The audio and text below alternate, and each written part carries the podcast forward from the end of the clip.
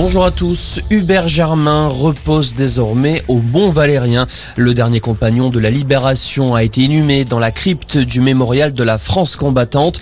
Une cérémonie sans prise de parole, mais au son de la Marseillaise et du chant des partisans.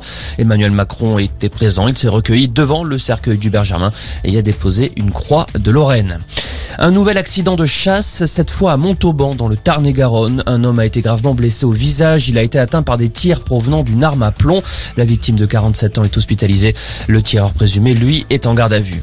Le suspect dans l'attaque au couteau lundi à Cannes contre des policiers sera bien jugé. Le procureur de la République de Grasse annonce que l'examen psychiatrique du mis en cause a conclu à son entière responsabilité pénale. Cet Algérien a expliqué avoir obéi à la volonté de Dieu. Un policier de la BRI de Versailles est en garde à vue après une plainte pour viol.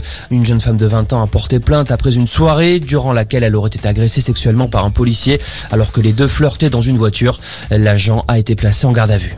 La situation sanitaire de plus en plus préoccupante en Allemagne. Nouveau record de contamination, 50 000 nouveaux cas en 24 heures. La pandémie se propage à nouveau de façon spectaculaire, a commenté le porte-parole d'Angela Merkel.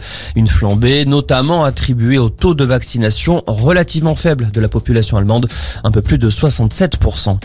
La mort de Frédéric de Klerk, dernier président blanc d'Afrique du Sud. Il avait notamment libéré Nelson Mandela, alors en prison depuis 27 ans. Frédéric de Klerk avait d'ailleurs partagé le prix Nobel de la paix avec Nelson Mandela en 1993, tous deux récompensés pour leur lutte contre l'apartheid. Et puis les Français comptent faire attention à leur budget pour les cadeaux de Noël, 282 euros en moyenne, un montant en légère hausse par rapport à l'an dernier, mais très inférieur au niveau d'avant la crise sanitaire, 342 euros. C'est ce qui ressort dans le sondage Opinionway. 3 sondés sur 10 envisagent de moins voir leurs proches à Noël à cause du prix de l'essence. Voilà pour l'info. Excellent après-midi.